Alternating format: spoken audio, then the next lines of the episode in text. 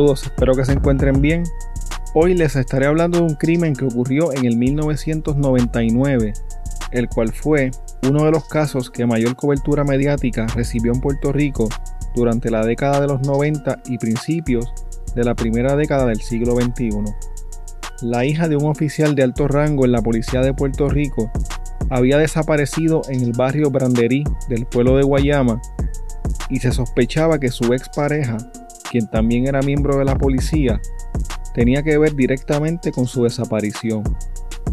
Este episodio contiene diálogos que han sido dramatizados.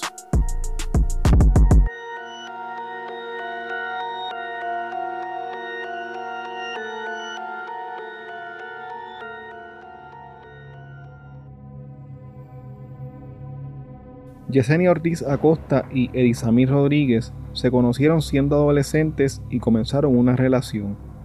Eventualmente se casaron en el 1995 y más tarde tuvieron una niña. Sin embargo, su relación no iba por buen camino, por lo que ella decidió separarse de él en febrero de 1999. Yesenia Ortiz tenía 24 años y una hija de un año al momento de su desaparición. Se cree que el 15 de abril de 1999 Yesenia Ortiz se encontraba conduciendo por una carretera del pueblo de Guayama cuando fue secuestrada por dos hombres. La última vez que vieron a Yesenia con vida fue en el sector Branderí. Durante dos semanas no hubo rastros de su paradero hasta que su auto fue encontrado totalmente quemado en la entrada de una casa abandonada en Guayama. Luego de la investigación del incendio se determinó que el auto había sido incendiado intencionalmente con algún acelerante.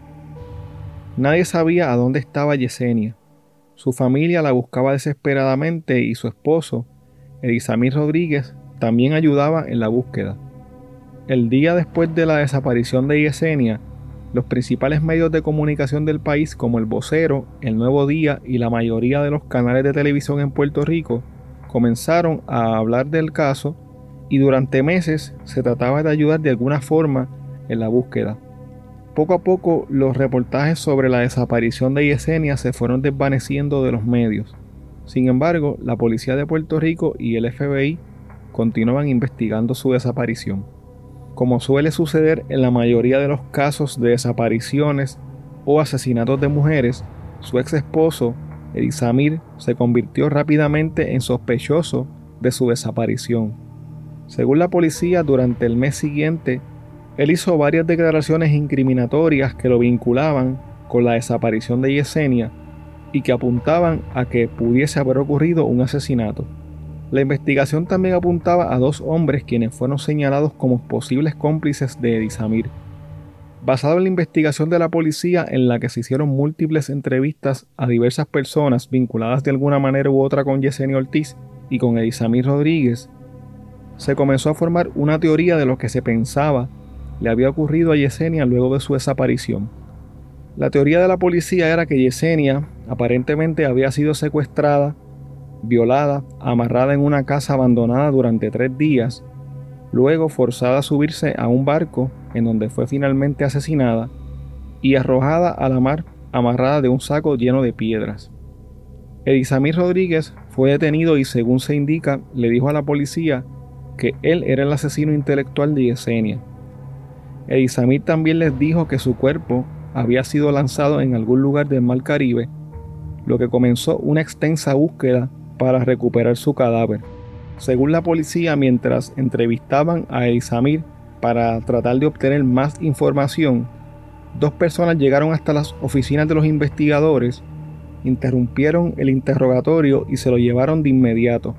Esas dos personas eran el padre de Isamir, quien también era un policía de alto rango, y su tía, la alcaldesa de Patillas en aquel entonces, Pilar Rodríguez.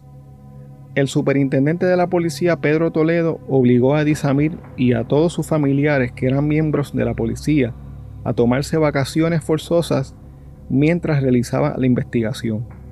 El superintendente también trasladó a los familiares de Edisamir a recintos separados. Cuando Edisamir regresó al trabajo después de sus vacaciones, Pedro Toledo lo envió de nuevo para su casa.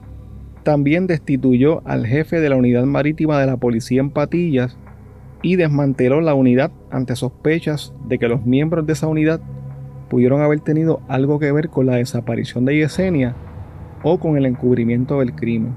Además, ordenó una investigación de asuntos internos para averiguar si los familiares de Samir estaban obstruyendo el caso.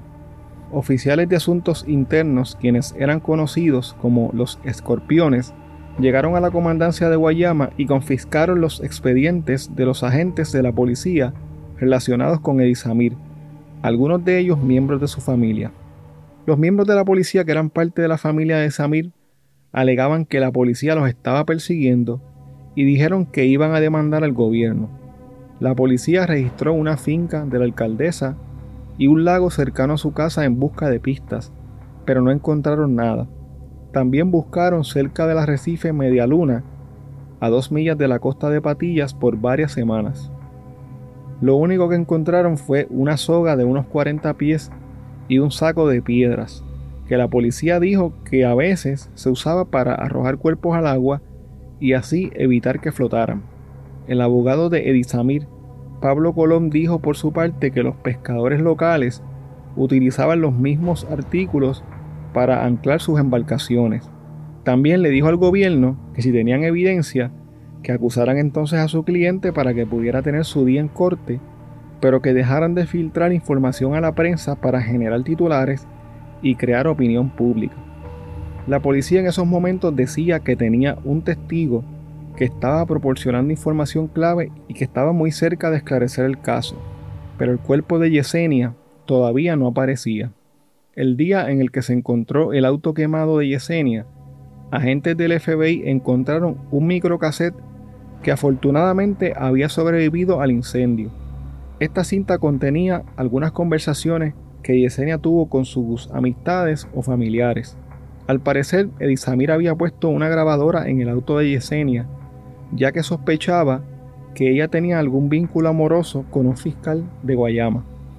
En la casa abandonada en donde encontraron el auto de Yesenia y la cinta de grabación, también se encontró ropa interior femenina. El FBI comenzó a investigar más detenidamente a Edisamir al examinar su auto encontraron cabello y rastros de sangre en el baúl. Unos cinco años después de la desaparición de Yesenia Ortiz, su cuerpo no había sido encontrado. El Ministerio Público de Puerto Rico no había acusado a Isamir ni lo había responsabilizado legalmente de su muerte. Pero el 14 de febrero del 2004, un gran jurado federal lo acusó junto a dos personas más de tres delitos. Conspirar para cometer un robo de autos, cometer un robo de autos que tuvo como consecuencia la muerte de Yesenia Ortiz Acosta y por el uso de fuego durante la comisión de los delitos antes mencionados. La Fiscalía Federal desestimó todos los cargos contra los dos coacusados y desestimó el cargo de conspiración y el de uso de fuego en contra de Edisamir. Aún así, por el delito de cometer el robo de autos que resultó en la muerte de Yesenia Ortiz, Edisamir se exponía a una cadena perpetua y hasta a la pena de muerte. Varios años después de la desaparición de Yesenia, muchos astrólogos y clarividentes salieron en la televisión de Puerto Rico diciendo que Yesenia les había dicho dónde ella estaba, pero como era de esperarse, ninguna de sus supuestas pistas fue de ayuda para la policía. En el 2005, el canal Televicentro de Puerto Rico, que actualmente es conocido como Guapa TV, realizó un programa especial dedicado al caso de Yesenia. En este programa, entre otras cosas, un clarividente que aseguraba que hablaba con los espíritus llevó a los anfitriones de este a un lugar donde Yesenia supuestamente le había revelado que estaba enterrada, pero no se encontró nada. Ese mismo año, se estrenó una película para la televisión de Vicente Castro sobre este crimen titulada Sucedió en Branderí. La trama de la película decía, inspirada en un caso de la vida real, la historia de Josie, una joven madre puertorriqueña que al ser víctima de las agresiones de su marido decide divorciarse para salir del círculo de violencia en el que vivía. Sin embargo, los celos obsesivos de su ex marido y su sed de venganza acabarán destruyéndola. En el 2006, Edisamir le solicitó a la corte que su juicio fuese celebrado en otra jurisdicción debido a que la comunidad había sido saturada con publicidad excesiva e incendiaria del caso antes del juicio. Su alegato fue que se creó una atmósfera completamente corrompida por la cobertura de los medios con una opinión pública negativa hacia su persona y por lo tanto un jurado de puertorriqueños no podía ser objetivo en su caso. El tribunal denegó su petición. La Fiscalía Federal consideró la pena capital en un momento dado para Edizamir Rodríguez, pero se decidió luego por buscar la condena de cadena perpetua. Durante el juicio se presentaron varios testimonios sobre el comportamiento y las acciones de Edizamir antes de la desaparición de Yesenia con el fin de probar que Edisamir era responsable de su muerte. La fiscalía trató de describir un patrón de abuso y de acecho por parte de Edisamir en los meses antes de su desaparición. Un excomandante de la policía llamado Jovito Miro Alvarado declaró que Edisamir le dijo en uno de sus interrogatorios que él lo llevaría hasta el cadáver de Yesenia. El fiscal Ernesto López dijo durante el juicio que había que recordar que mientras Edisamir era miembro de la policía, se pasaba acechando a su esposa todo el tiempo y que llamaba al padre de Yesenia tres veces al día para ver a dónde ella estaba y para darle quejas de su hija. Una testigo indicó que el día de su desaparición, Yesenia tenía acordado almorzar con unos compañeros de trabajo, pero nunca llegó. Otra testigo contó que en una ocasión Edisamil le dijo que él iba a resolver su problema matando a Yesenia. Además le dijo que estaba pensando en matarla si ella se iba con otro. También otro testigo dijo que había visto a Edisamir sentado en el auto de Yesenia, golpeándola poco antes de su desaparición. Según su testimonio, alrededor de las 7 y 45 de la noche del 15 de abril de 1999, ella conducía con dos amigos desde el centro del pueblo de Guayama hacia un restaurante que quedaba en el barrio Branderí. Llegando a Branderí, la testigo se vio obligada a detener su auto porque dos vehículos bloquearon la carretera. En un lado de la carretera, bloqueando su paso, había un Hyundai verde similar al auto de Disamir y al otro lado un Toyota Corolla Champán similar al auto de Yesenia. La testigo prendió y apagó las luces largas de su auto y el Hyundai verde salió a toda prisa del lugar. La testigo avanzó lentamente y al pasar por el lado del Toyota Champán, observó que la puerta del lado del pasajero estaba abierta y que la luz interior estaba encendida. La testigo vio a Yesenia sentada en el asiento del conductor del Toyota y a Edisamir en el asiento del pasajero. Ella dijo que reconoció a Yesenia porque su esposo trabajaba con Aníbal Ortiz, el papá de Yesenia, y sabía que Edisamir era su esposo. Mientras pasaba lentamente por el lado del auto, la testigo le dijo a uno de sus acompañantes que eso eran la hija y el yerno de Aníbal, y en ese momento escuchó a Yesenia gritarle a Edisamir que la dejara en paz y vio cuando él la golpeaba. Edisamir hizo contacto visual con la testigo y dejó de golpear a Yesenia. La testigo dijo que no se detuvo y siguió conduciendo hacia el restaurante porque el lugar estaba muy oscuro. Cuando estaban llegando al restaurante, uno de los pasajeros del auto llamó al 911, pero aparentemente la llamada le sonaba con tono ocupado y por alguna razón no insistió. La madre de Yesenia habló durante el juicio sobre un incidente en el que Edisamir estranguló a Yesenia en el pasillo de su casa mientras le decía: Soy machista tienes que respetarme. En otra ocasión, Edisamil le dijo a la madre de Yesenia, le voy a dar un poco de tiempo para que regrese conmigo. Y si ella no vuelve conmigo, yo sé lo que yo voy a hacer.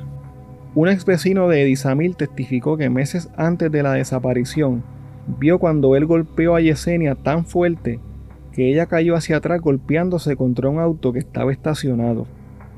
Algunos amigos de Yesenia que regularmente almorzaban con ella observaron que Edisamir la vigilaba constantemente y que se aparecía a donde ella estuviese almorzando.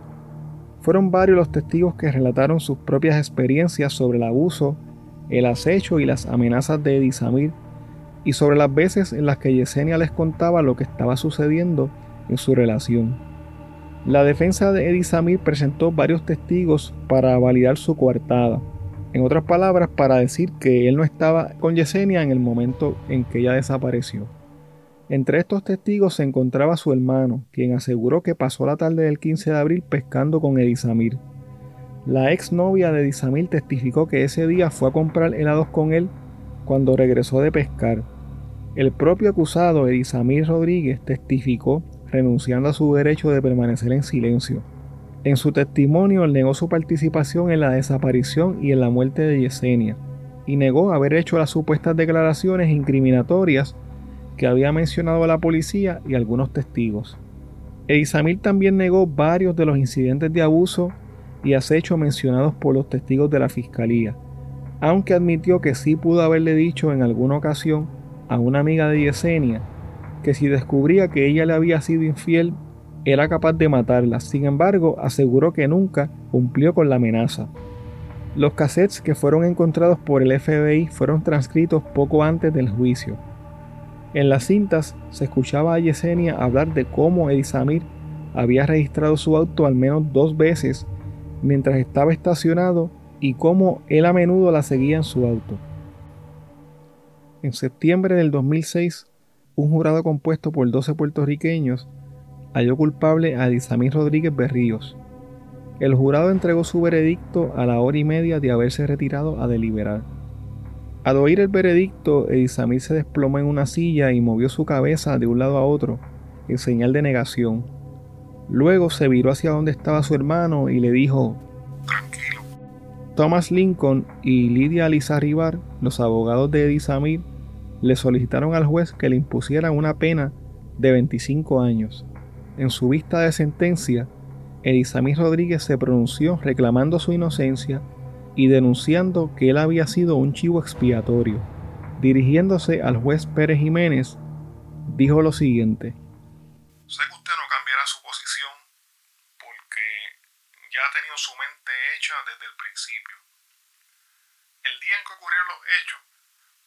conocimiento de dónde estaba Yesenia. Yo no sabía cuándo iba a regresar. Me encontraba pescando tranquilo en Patilla. Yo no soy responsable por el carjacking y la desaparición de Yesenia. Jamás le hubiese hecho daño a nadie, y menos a la madre de mi hija. Yesenia incluso me llenó las planillas ese año. Estoy cargando una culpa que no me corresponde. Hoy van a condenar a un hombre inocente, útil a la sociedad, trabajador, buen hijo, buen hermano. Puedo gritar a los cuatro vientos y a la comunidad que soy completamente inocente. El juez federal Juan M. Pérez Jiménez sentenció a Edisamir Rodríguez a cadena perpetua por el robo de autos que llevó a la desaparición y a la muerte de su ex esposa Yesenia Ortiz Acosta. Durante el dictamen de su sentencia, el juez dijo lo siguiente. Usted no mostró remordimiento, ni se compadeció por el sufrimiento de la familia. Se probó su comportamiento agresivo y abusivo la víctima. Usted se proyectó como una víctima como lo ha hecho hoy en esta corte. La corte entiende que una sentencia de cadena perpetua es la sentencia razonable que esté en prisión por el resto de su vida. La defensa de Edisamir sometió varias mociones solicitando un nuevo juicio e hicieron varios señalamientos de errores que supuestamente se cometieron durante el proceso. Todas sus peticiones fueron denegadas por el circuito de apelaciones. Edisamir Rodríguez Berrío se encuentra cumpliendo una sentencia de cadena perpetua en la Institución Correccional Federal de Pekín en el estado de Illinois y aún reclama su inocencia. El cuerpo de Yesenia Ortiz Acosta nunca fue recuperado. En el 2014, a los 15 años de la desaparición de Yesenia Ortiz Acosta, su padre habló con la periodista Bárbara Figueroa en una serie realizada por primera hora sobre crímenes sin cuerpo. Ahora en abril se cumplieron 15 años de la desaparición de, su hija Yesenia. Durante estos 15 años eh, que ha representado eh, esta situación para su familia, Bueno, ha sido bien difícil, de hecho, ha sido un disloque, un disloque total en la familia, pues porque uno nunca espera perder un hijo. O sea, piensa uno que, pues, este, que, uno se va primero, que los padres van primero, y entonces las circunstancias que fueron, pues mucho más difícil todavía. Y entonces este, dejó un hueco y entonces nos dejó también pues la nena que, es nosotros pues volver a, comenzar nuevamente. Y, y, se ha hecho bien difícil porque nunca, el cuerpo nunca apareció, él nunca quiso señalar dónde había dejado el cuerpo. Para, para, efectos de la policía, yo entiendo que es un caso esclarecido porque la policía entiende que un caso está esclarecido cuando se conoce quién es el autor de los hechos, aunque no haya evidencia para llevarlo al tribunal. Pero para los efectos de la policía, pues entendemos que el, caso está esclarecido. Pero este, la, evidencia para llevarlo al tribunal, yo entiendo que también podría ser este, suficiente, pero de hecho le echaron cadena perpetua que como que no le hace tampoco mucho sentido que llevar un proceso ya a, estas alturas a nivel estatal, porque pues, de allí no va a salir. Esperamos que, algún, a través de los años, o sea, ya la nena está grande, que él pues se arrepienta de lo que hizo y que diga dónde, dónde dejó los gestos de Yesenia.